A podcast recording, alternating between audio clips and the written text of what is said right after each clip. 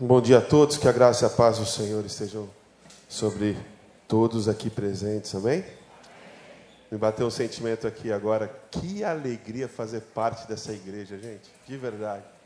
Que privilégio é poder participar de um culto tão vivo, de adoração ao nosso Deus. E agora nós vamos ouvir a palavra do Senhor e eu peço que você agora se livre de toda distração. Porque pode ser que Deus tenha algo muito importante a falar ao teu coração que vai mudar a sua vida para sempre. Porque a palavra de Deus tem esse poder de fazer transformações grandes e que são eternas. Você crê nisso, meu querido? Quero convidar você a abrir a sua Bíblia no livro de Lucas, o Evangelho de Lucas. Nós vamos ler do capítulo 4 dos versículos 1 até o versículo 13. A leitura vai estar sendo projetada na tela. Você pode procurar aí na sua Bíblia, Lucas 4, de 1 a 13.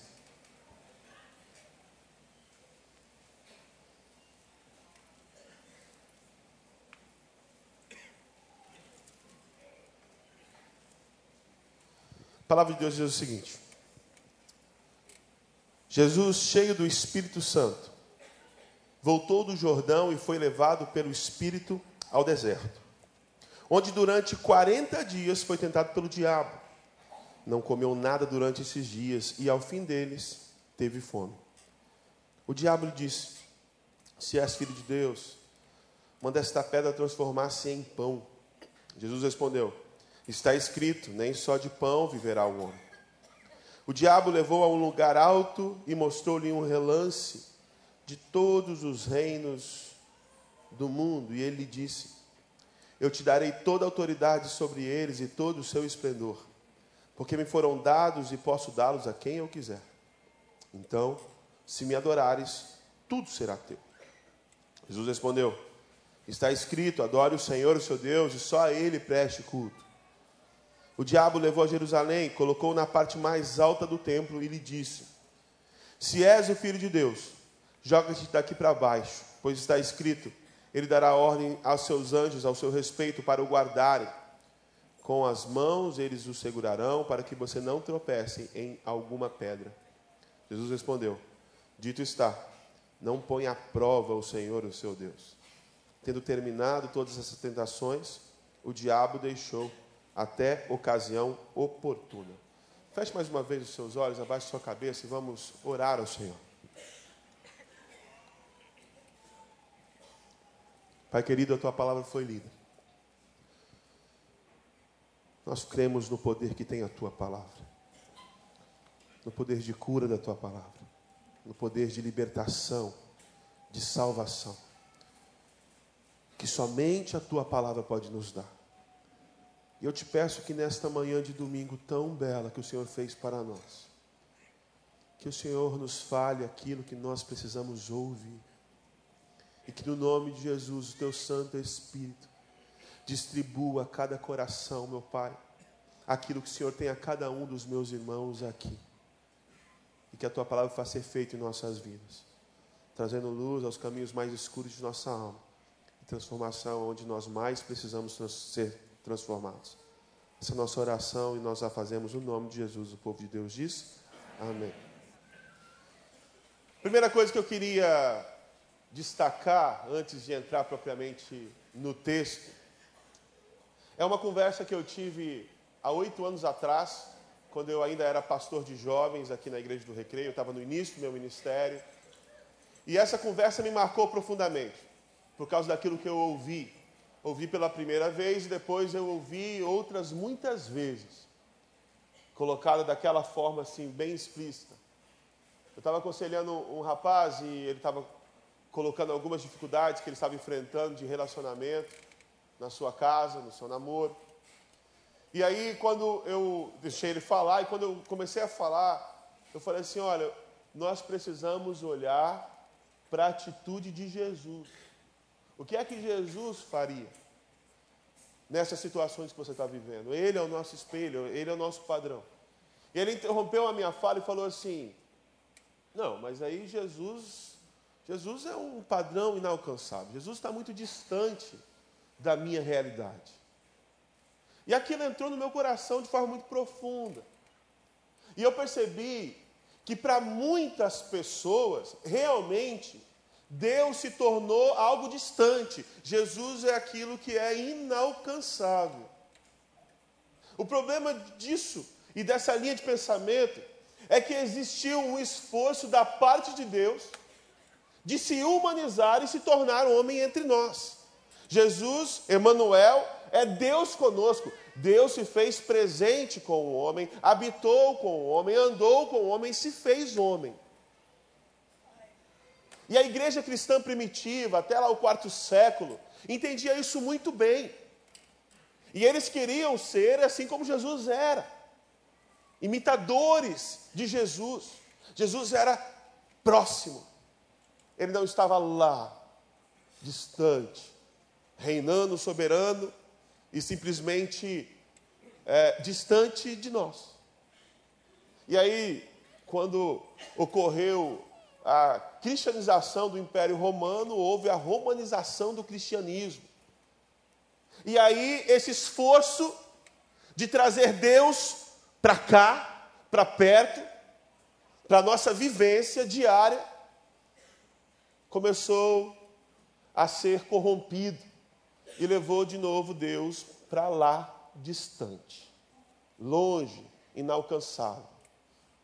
Começamos a falar só de Jesus o Rei, Jesus o Rei, Jesus o Rei, Jesus o Rei. E de fato, Jesus é o Rei. Mas quando nós conhecemos uma pessoa, e nós conhecemos apenas uma característica daquela pessoa, nós deixamos de desfrutar de um relacionamento pleno. Porque conhecemos apenas uma característica dela e nos relacionamos com aquela característica. Por exemplo, se você é, conhece o pastor Paulo, por exemplo. O pastor Paulo é um homem sério, um homem de Deus. E às vezes, se você não conhece ele na intimidade, você pensa assim: o pastor Paulo não faz nenhuma piada, ele não brinca, ele não ri. E todas as vezes que você se aproxima dele, você se aproxima com essa reverência, com essa seriedade. E você deixa de desfrutar da presença agradabilíssima que é do pastor Paulo. Um sujeito brincalhão, sorridente, que gosta de futebol, apaixonado pelo Vasco da Gama, graças a Deus. Mas por conhecer apenas uma dimensão da existência dele, aquela que sobe aqui no palco, que prega a palavra de Deus de forma muito séria, às vezes a gente perde esse convívio pleno. E assim também é na nossa relação com Deus, na nossa relação com Jesus. Se apenas nos relacionamos com Jesus Rei, aquele que está lá, distante no trono, a nossa concepção passa a ser a concepção desse jovem que eu estava aconselhando e a concepção de milhões e milhões e milhões de pessoas. Deus é um Deus distante, está lá no trono, é rei e eu sou um súdito, eu estou aqui longe. Infelizmente a religião ela faz isso. A religião, ao invés de religar o homem com Deus, ela separa o homem de Deus. Ela provoca essa distância, seja pela culpa, coloca em nossa mentalidade uma culpa tão grande, você é tão ruim, tão ruim, tão ruim, você não faz nada direito, eu não faço nada direito, e a gente fica tão culpado, tão culpado, tão humilhado, que a gente faz igual Adão fez, se esconde de Deus, por causa da culpa, da vergonha. Ou então a gente fica com medo, a religião impõe medo.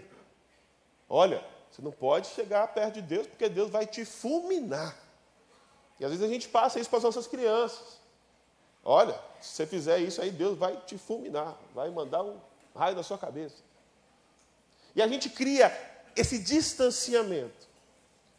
Agora, o que a palavra de Deus nos diz, lá em Filipenses, no capítulo 2, é o seguinte: que, embora Jesus, sendo Deus, não achou que o ser Deus era algo a que ele devia pegar-se, mas antes esvaziou-se de si mesmo e tomou a forma humana.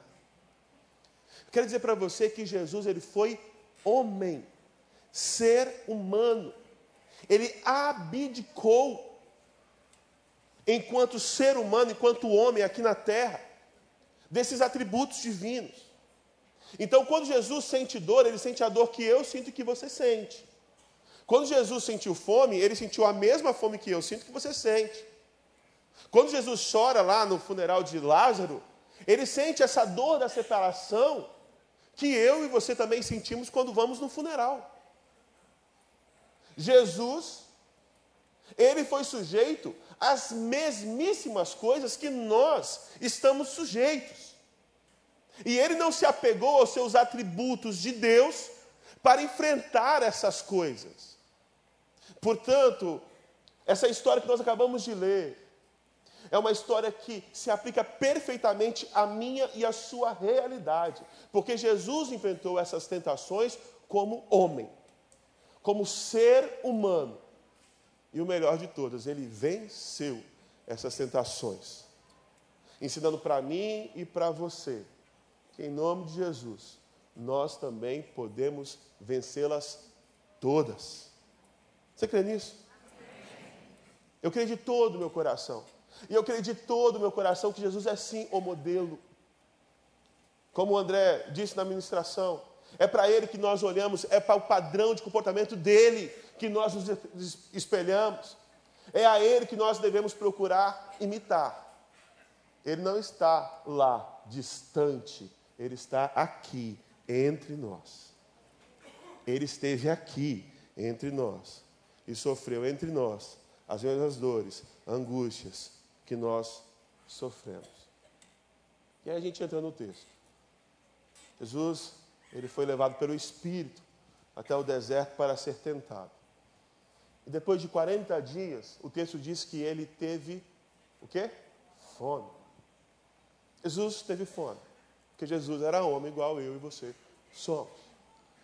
E a fome de Jesus era uma fome de 40 dias sem comer. Meu irmão, eu fico um dia sem comer, eu já fico maluco. E você está rindo de mim, mas você é do mesmo jeito também. Jesus estava 40 dias sem comer. E olha só a sutileza de Satanás. Satanás chega para Jesus e fala assim: Olha, se tu és o filho de Deus, transforma essas pedras em pães e se alimenta delas.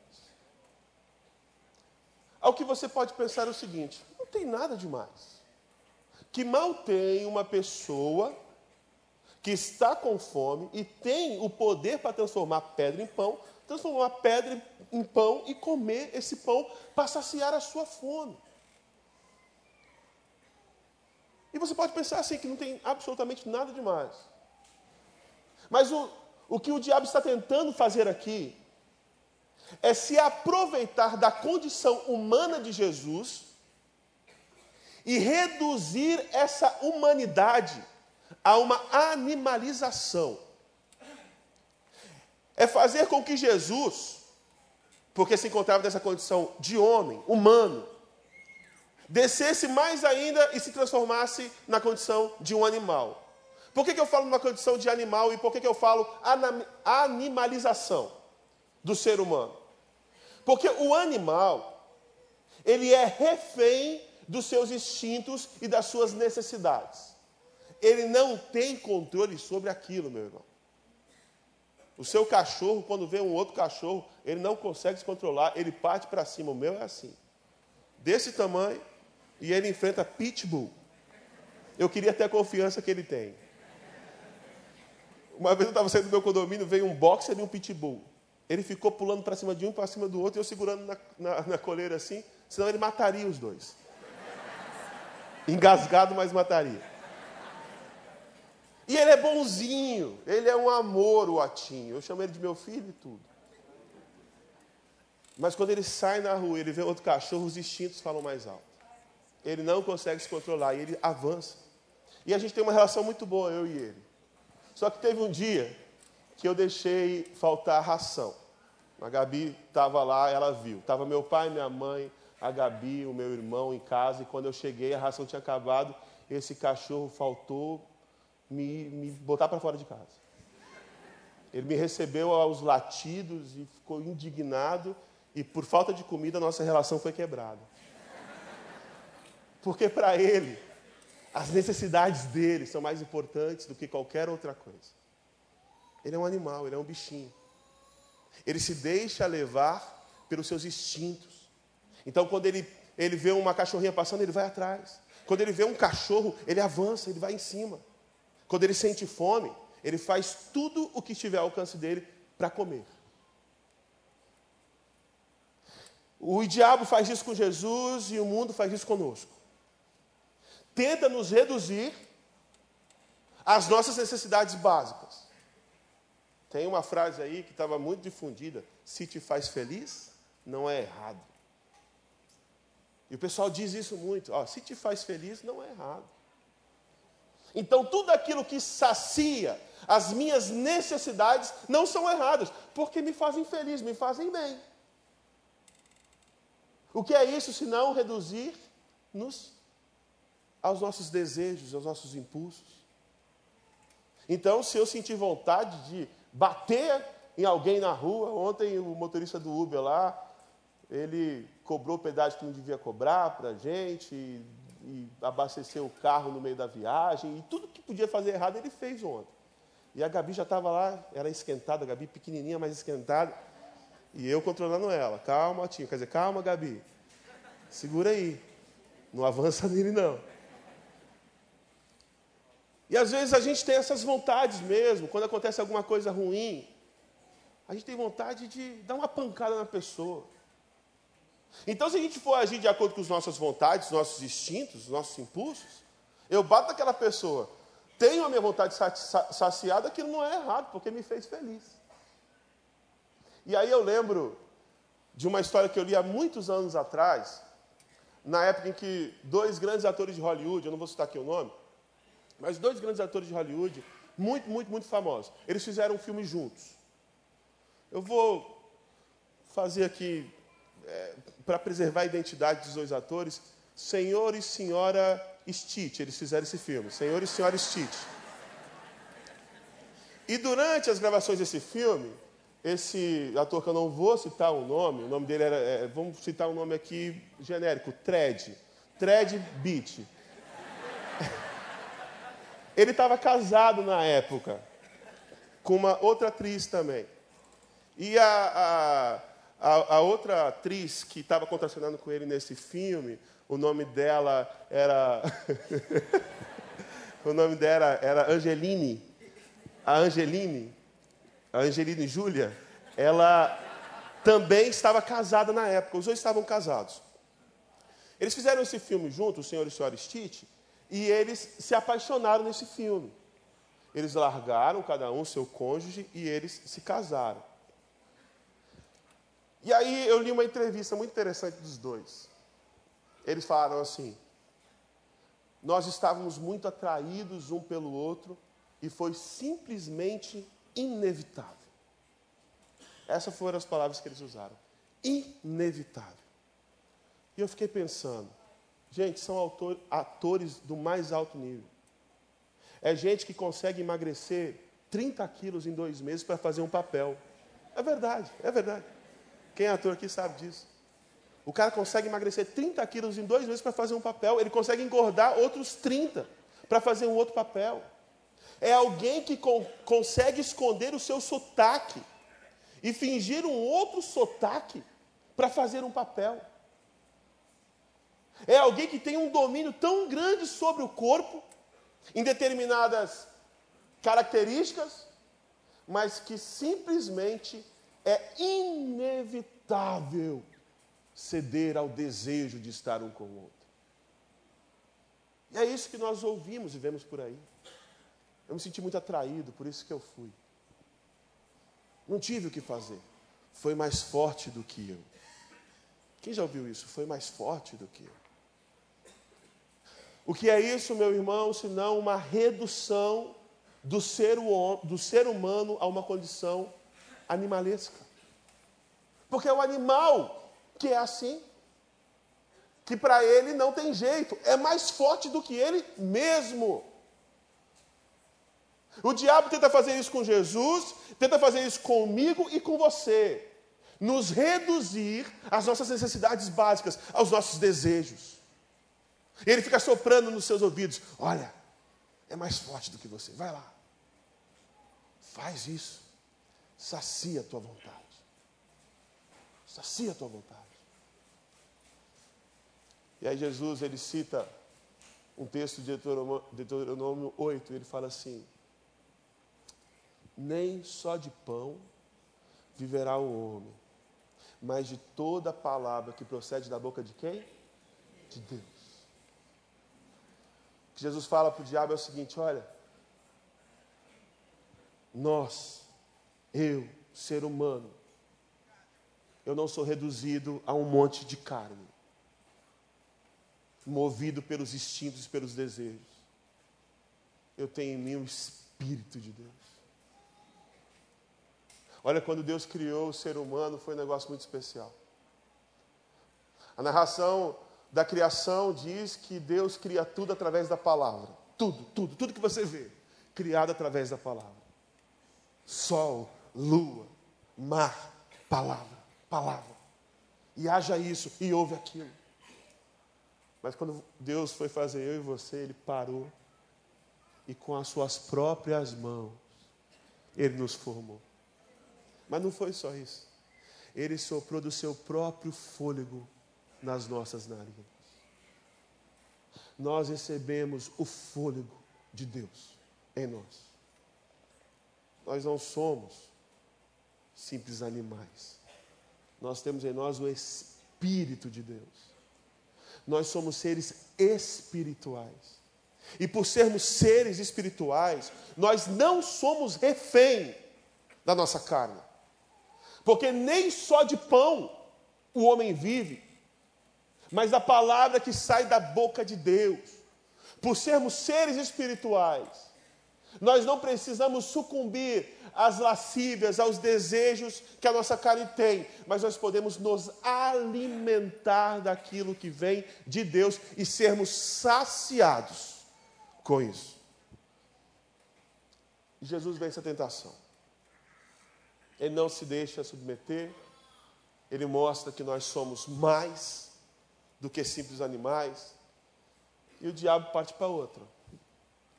Já que ele usou um texto bíblico, eu vou usar um texto bíblico também. E aí ele leva Jesus para o alto de um templo, para o alto do templo.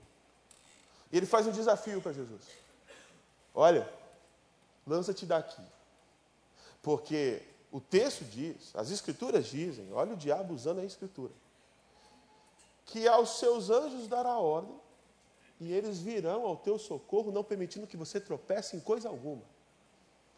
Jesus, eh, Jesus não, o diabo ele pega uma porção da palavra de Deus, distorce essa porção da palavra de Deus para induzir Jesus ao pecado. E aí, se antes o diabo tinha tentado Jesus nas suas necessidades básicas, nos desejos da carne, daquilo que a nossa carne anseia, naquilo que é mais trivial, agora ele faz uma coisa mais profunda, ele tenta Jesus na questão da sua identidade e propósito. Porque nós que somos seres espirituais, a gente não está aqui simplesmente para, igual nas aulas de biologia nós aprendemos, que todo animal, ele nasce, cresce, se multiplica e morre. Nós não, nós somos diferentes, nós temos um propósito. E aí, o diabo tenta Jesus nesse propósito dele, na questão da identidade. Ele fala assim: se tu és o filho de Deus, lança-te daqui. E aí vai vir uns anjos que vão te resgatar. E aí vai todo mundo ver quem você é. Que você é o Messias. Aliás, você não veio para isso? O inimigo sabia quem era Jesus, ele sabia que ele era o Messias. Que ele tinha vindo para resgatar o povo. E o diabo faz o seguinte: olha, mostra para todo mundo quem você é. Você não é o filho de Deus? Então faz isso prova para todo mundo que você é quem você realmente é. Ô, gente, essa tentação é uma tentação que nós enfrentamos todos os dias. Nós temos uma necessidade de nos provar para as pessoas que nós somos úteis, que nós somos bons, que nós somos dignos de alguma coisa.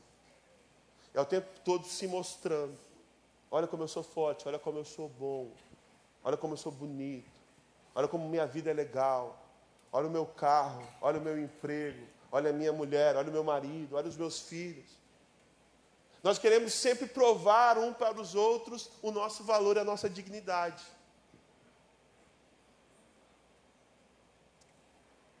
Só que no capítulo anterior de Lucas, no capítulo 3, diz que Jesus chega para ser batizado por João Batista. Ele é batizado por João Batista e Jesus não fez absolutamente nada ainda no ministério que teve registro. Jesus era um desconhecido. Ele é batizado por João Batista e vem uma voz do alto que diz o seguinte: Este é o meu filho amado, em quem eu tenho muito prazer. Antes de Jesus fazer qualquer coisa, Jesus ouviu da boca do Pai que ele era um filho amado. O desafio que o diabo faz para Jesus não funciona, porque Jesus sabe quem ele é.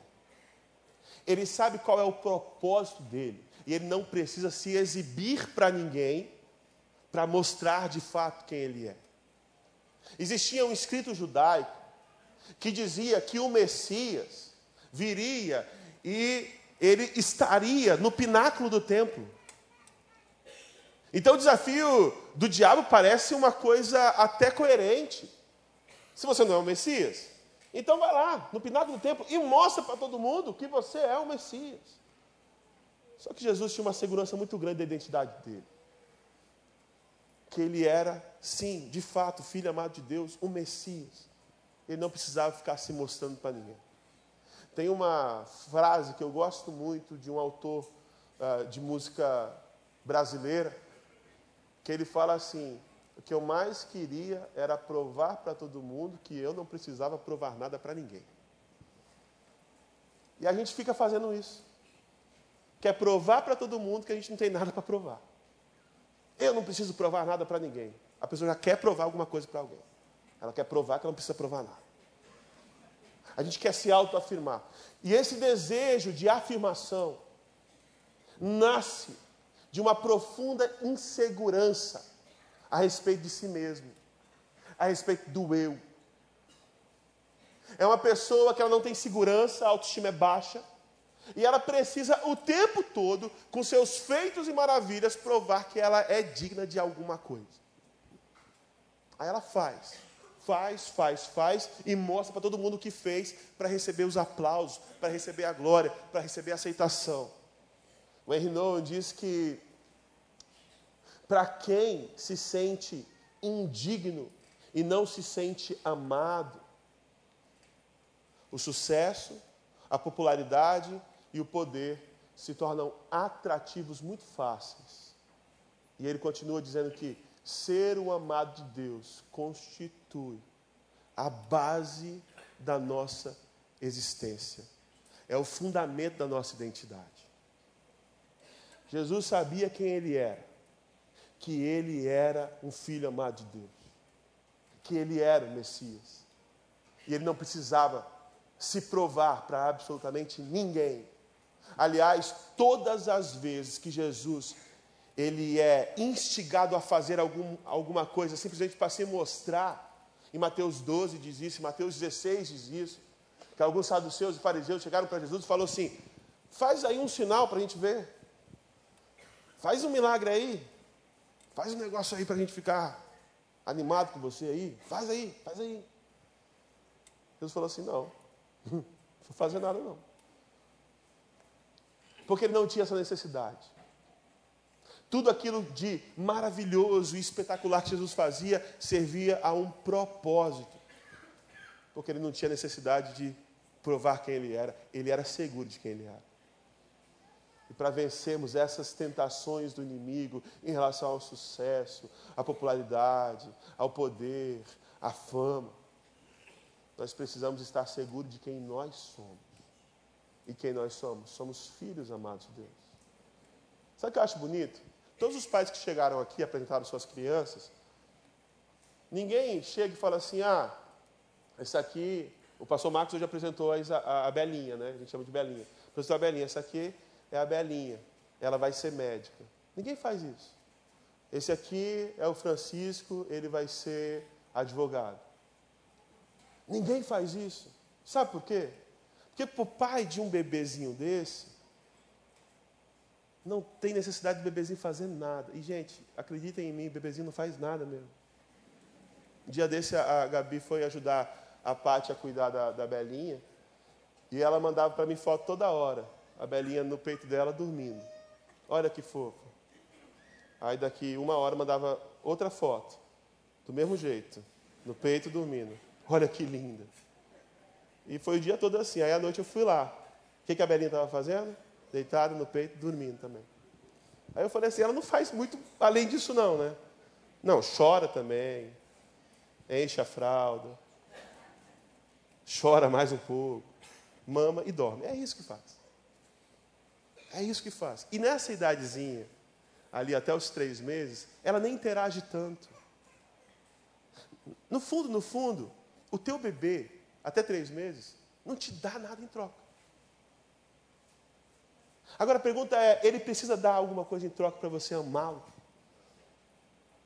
Você, se preciso fosse, você dava sua vida pelo seu bebê que acabou de nascer. Você nem conhece direito. Você não conhece, você não sabe o que, é que vai ser da vida e você daria a sua vida porque você ama de forma incondicional, independente do retorno que ele vai te dar. É ou não é verdade? Meu irmão, se o teu filho der certo, você vai amar ele. Se ele der errado, você vai continuar amando ele, porque ele é teu filho. O valor dele não está naquilo que ele faz. O valor dele está no simples fato dele ser teu filho. E acabou. É meu filho. Eu amo. Eu amo. E esse é o sentimento de Deus para conosco.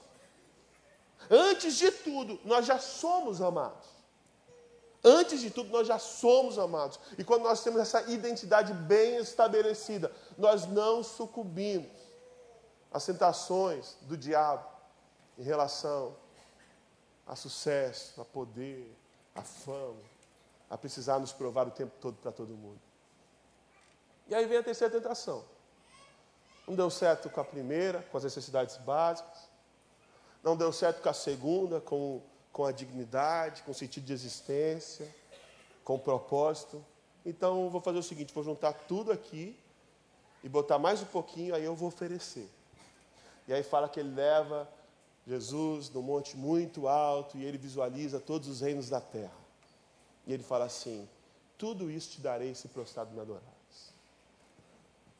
Ô, gente, o diabo ele é muito perspicaz, ele sabia o que ia acontecer. Ele sabia que Jesus seria morto pelo Império Romano. E quando ele mostra os reinos deste mundo, e eu, abro uma, um parênteses aqui, durante muito tempo eu fiquei, eh, quando eu era mais novo, eu ficava questionando os reinos do mundo, mas o Salmo 24 diz que do Senhor é a terra e sua plenitude, o mundo e os que nele habitam, tudo é do Senhor. Mas quando o texto fala os reinos deste mundo, ele não está falando do lugar onde a gente vive, ele está falando dos sistemas que regem esse mundo, dos governos que regem esse mundo e que estão, infelizmente, sob as potestades do mal, os principados das trevas. Infelizmente, vide Brasil.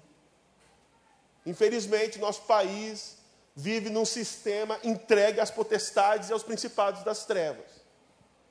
Por isso que as pessoas morrem nos hospitais, por isso que as pessoas não têm segurança. Que está entregue ao mal. O sistema maligno. Então, o que o inimigo está oferecendo para Jesus agora é um domínio total sobre todos esses sistemas. E, gente, ele está oferecendo domínio total sobre todos esses reinos, inclusive um romano que seria aquele governo que iria crucificá-lo. Agora eu te pergunto: imagina se alguém te oferecesse a oportunidade de dominar sobre o seu algoz. Imagina. Imagina se você pudesse voltar no, no, no passado e te dessem a oportunidade de você ser chefe do chefe que te mandou embora. O que, que você faria? Você aceitaria na hora é meu e eu vou mandar ele embora antes que ele me mande embora. É isso que o inimigo oferece para ele: olha, você vai ter domínio sobre tudo, inclusive sobre quem vai te matar, sobre quem vai te levar para a cruz. Você pode fazer de uma maneira diferente.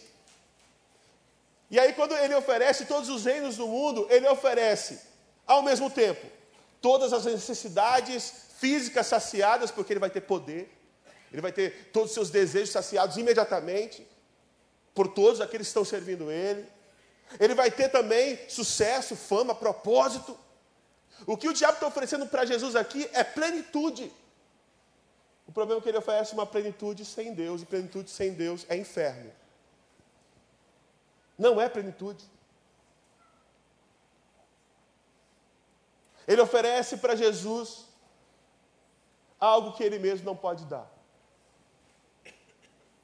E aí Jesus simplesmente fala para o diabo o seguinte: afasta-te de mim, para trás de mim, Satanás. Somente ao Senhor teu Deus adorarás, somente a Ele prestarás culto. Jesus não se rende a nenhuma das propostas do inimigo sobre ele. Eu queria fazer algumas aplicações práticas na nossa vida. A primeira, meu irmão, presta bem atenção. Deus permitiu, e o texto diz que o Espírito levou Jesus até o deserto para ser tentado. Deus permitiu cada uma dessas tentações sobre Jesus, porque sabia que Jesus venceria todas elas.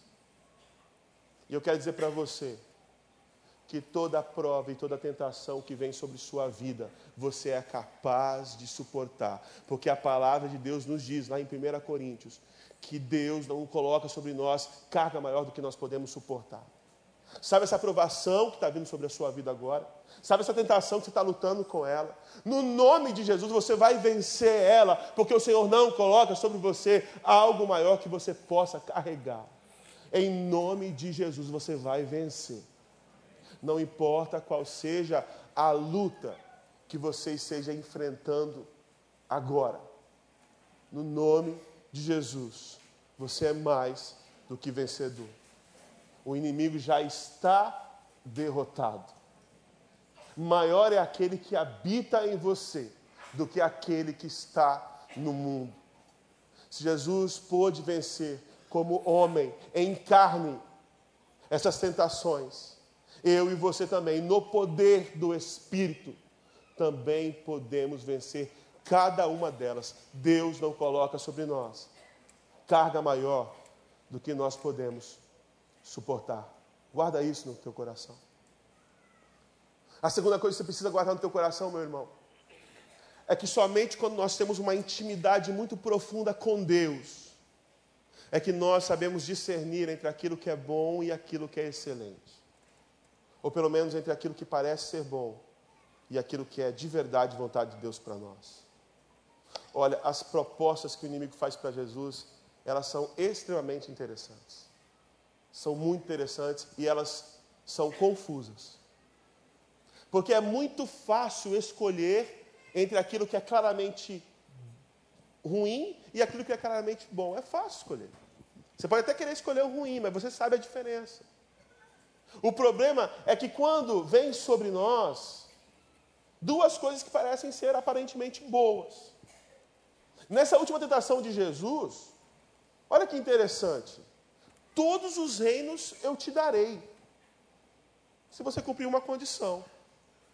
Parece ser bom isso, ter o controle de tudo. Oh, se eu tiver o controle de tudo, eu posso ajeitar as coisas do meu jeito. O problema é que não era esse o propósito de Deus para a vida dele. Que mal tem transformar pedra em pão para quem está com muita fome?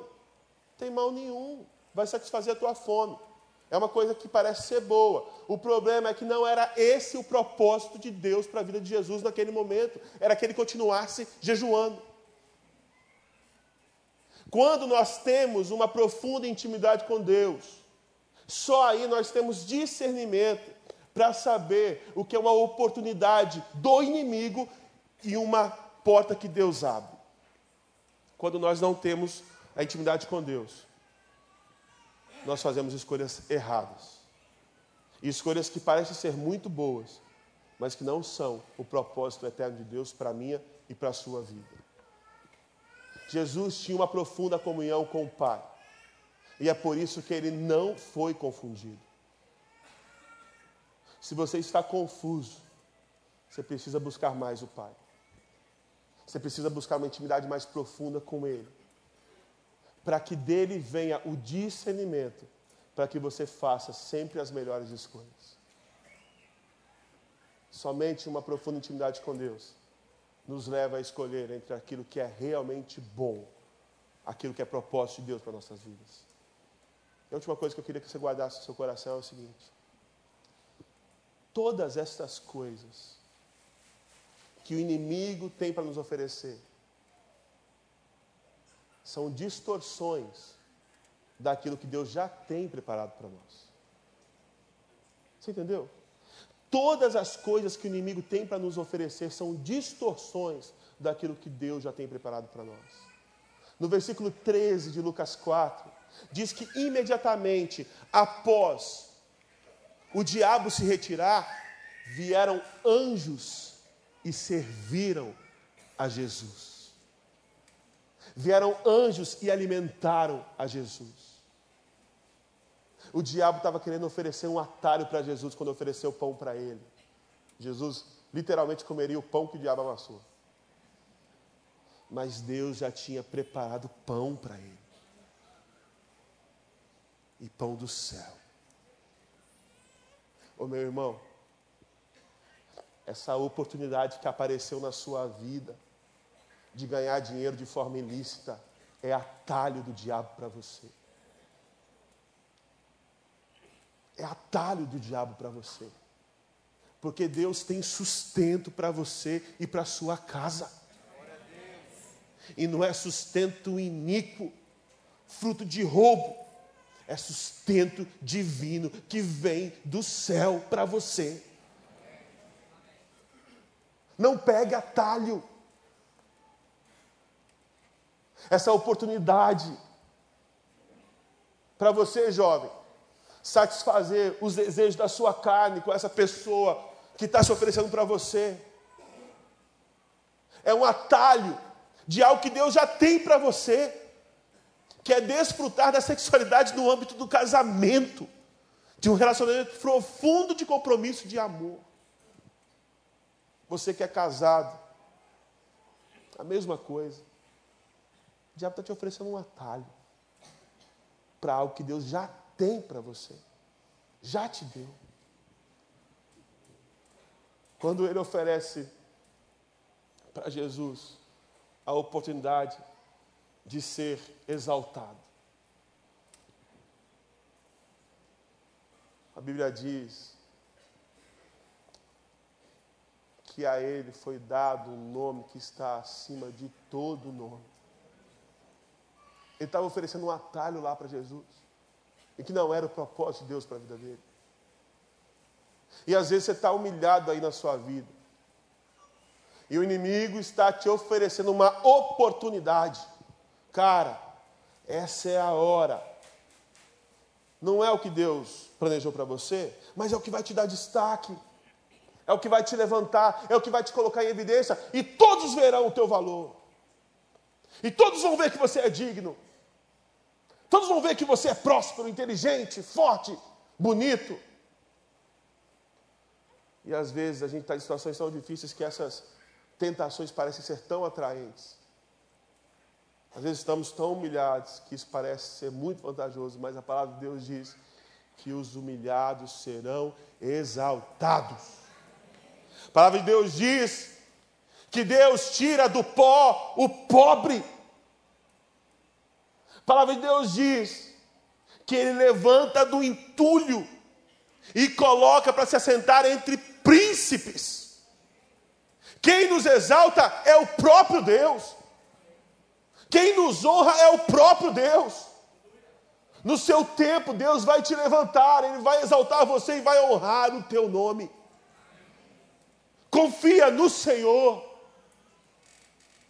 Fuja do atalho que o inimigo está te oferecendo.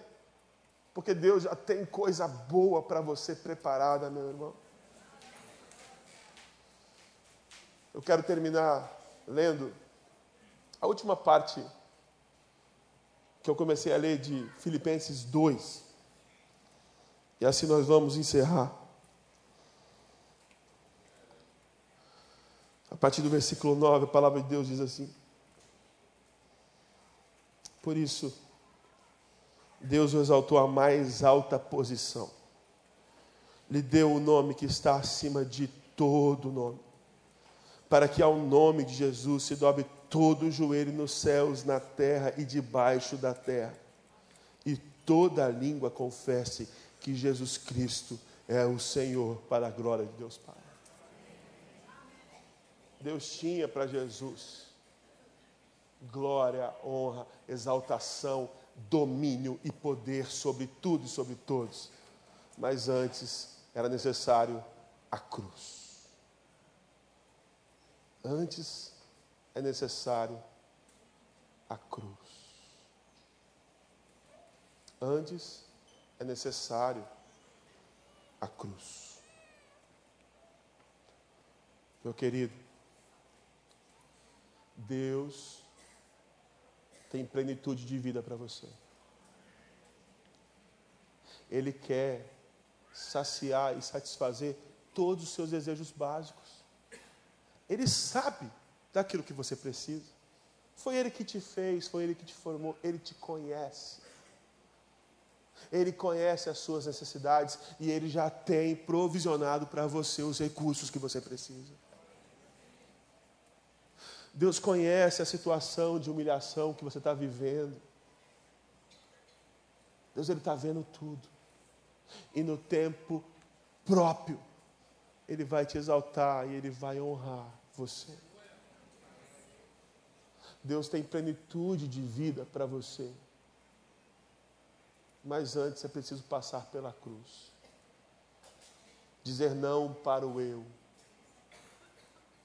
Vencer o maligno. Ser crucificado com Cristo, para juntos com Ele desfrutarmos da glória de Deus Pai. Feche os seus olhos, abaixa a sua cabeça. Eu quero falar com você agora que tem sucumbido às tentações do inimigo. Você é mais do que isso. Você foi criado para mais do que isso. O Senhor te ama. O Senhor te formou com as próprias mãos. Essas situações de degradação que você tem se envolvido. Não é plano de Deus para a sua vida. Essa lama que você se envolveu, essa sujeira que você deixou tomar. Deus tem coisa tão melhor para você. Deus te fez para tão mais do que isso. Renuncie essas coisas no nome de Jesus agora nesta hora. Confie nele e seja liberto no nome de Jesus. Seja liberto no nome de Jesus. Seja liberto no nome de Jesus. Toda amarra que o inimigo tem colocado sobre a sua vida, todas as coisas que ele diz, é mais forte do que você. Existe um que é mais forte do que todos, seu nome é Jesus. E Ele está neste lugar aqui para trazer libertação à sua vida. Renegue isso agora no nome de Jesus. Caia por terra agora toda a amarra do inimigo. Caia por terra agora toda a amarra do inimigo. Você é mais do que vencedor. Você pode vencer isso no poder do Espírito de Deus. Você que se sente indigno. Você que se sente vazio e fica tentando preencher a sua vida com esse monte de conquista, conquista, conquista, conquista, conquista, uma atrás da outra, conquista, conquista, e nunca se sente pleno, satisfeito. Você tem uma boa família, você tem uma, uma boa empresa, você tem um bom emprego, tua conta bancária está tá cheia de dinheiro, mas você não sente essa plenitude. Meu irmão, você não vai encontrar isso nas suas realizações, você vai encontrar isso somente no Senhor. É só no Senhor, entregue ao Senhor o seu coração. E você pode ter tudo e pode ter nada, você vai ter plenitude de vida, você vai ter paz, vai ter esperança, vai ter alegria, haja o que houver, aconteça o que acontecer.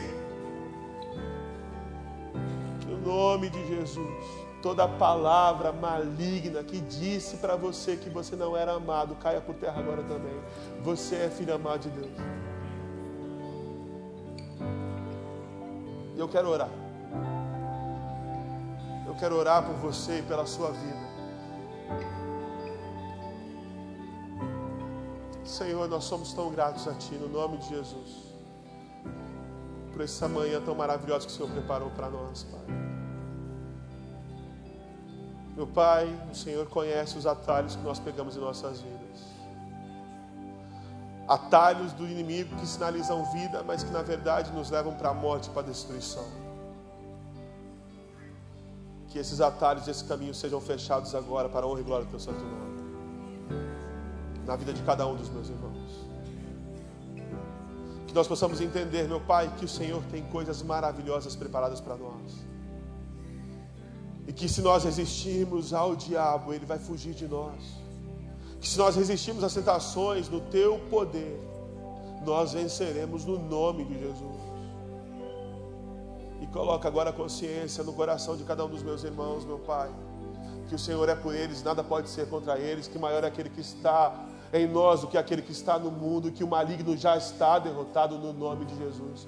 Todas essas cadeias, todas essas prisões, todas essas correntes que têm aprisionado os teus filhos, que têm dito para eles que é mais forte, que é mais forte, que o Senhor mostre agora o teu poder e que o Senhor é forte e tremendo para destruir qualquer fortaleza erguida pelo inimigo de nossas almas e que haja libertação no nome de Jesus. Liberta essa menina, liberta esse menino no nome de Jesus, liberta essa mulher, liberta esse homem, Pai, de todo pecado, de toda amarra, de tudo aquilo que tem desagradado o teu coração, meu Pai.